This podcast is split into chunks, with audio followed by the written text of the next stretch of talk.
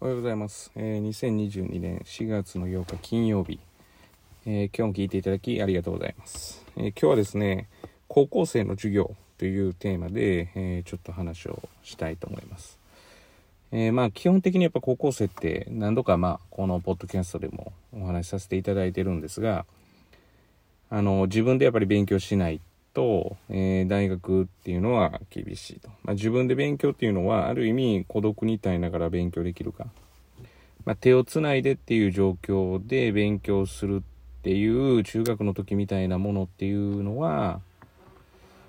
やっぱり言って少ないかなっていうところが、まあ、正直なところです。で、まあ、どれだけやっぱり自分で勉強ができるかっていうことが鍵を握るので、まあ私の中の持論で言うと、まあ授業を受けるっていうことに関しては、まあ中学の時ほど、ま、意味がないのかなっていうふうに思っています。なので、その力をつけるっていうことで、授業でできることっていうのがすごく限られているので、中学の時は、まあ言っても量、質ともに、えー、それを補うだけの授業で、えー、カバーできる部分っていうのは、まあまあ大きいんですけれども、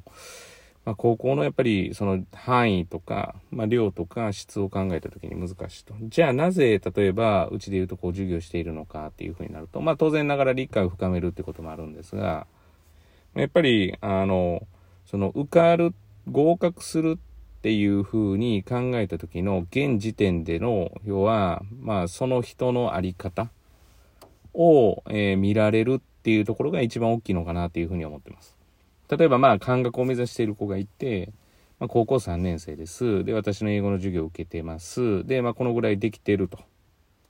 まあ、このぐらいできてたら、まあ、感覚、まあ、何学部か受けて、この何個か受けたら、まあ、そのうち1個は受かるだろうとか、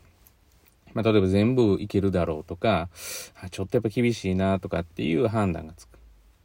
そうやってその、まあ、中身の部分っていうよりも、まあ、そのやり方、やりよう、雰囲気、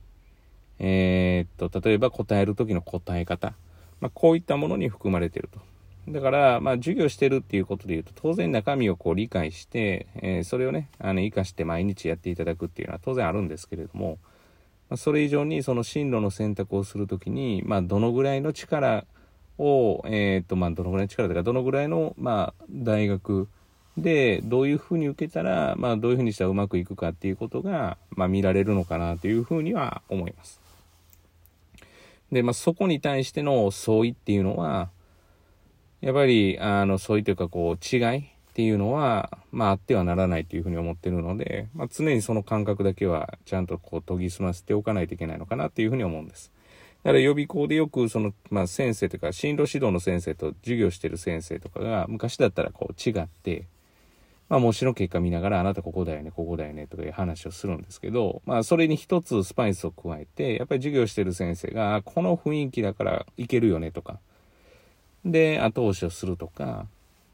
まあもしくは、この雰囲気だからこう模試はこうなんだけれどもちょっと下げた方がいいよねとか、まあ、そういったことの判断っていうのが、実はこう、まあ授業していることに対して、まあこう意味があるのかなっていう。だから、まあ当てながらやっていくと大体こういろんなところが分かってくるので、まあそういった意味で、あ、まあこのぐらい取れるなとか、まあ、そういった意味で高校生の授業っていうのはしてるのかなっていうふうに思っていただいたら一番いいかなというふうには思っています。まあだから最近ちょっとまずいなとか、まあそれって確認テストでもわかるんですかって、まあ当然わかるんですけど、まあそれ以上にその授業での答え方で、ああ、身についてないなとか、まあ、結局確認テストって範囲をつけて出すんだったら、まあ、当然勉強して身にはなるんですけど、まあ、その場限りっていう可能性もありますから、まあ、そういうことで言ったら、まあ、中学生も一緒ですよね。まあ、このぐらいできてるから、まあ、ここぐらいは入試で取れるだろうっていうような、まあ、あの、だんだん、大体の判断ができるというような感じかなと思います。だから授業である意味っていうのは、まあ、そういったところかなというふうには思います。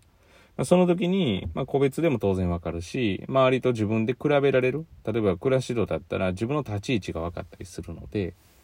まあ、それを私が自覚するんじゃなくて、本人も自覚できるっていうチャンスはたくさんあるのかなっていうふうには思っています。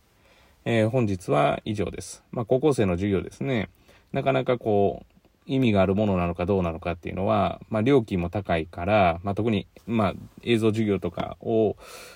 で、あまりこう名前出せないですけども、というふうに見ても、まあ、すごくええっていうような、まあ、価格ですから、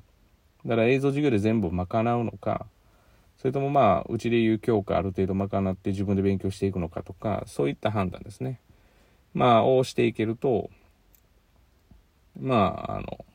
安くではないけれども、すごく合理的にできるんじゃないかなというふうには思っています。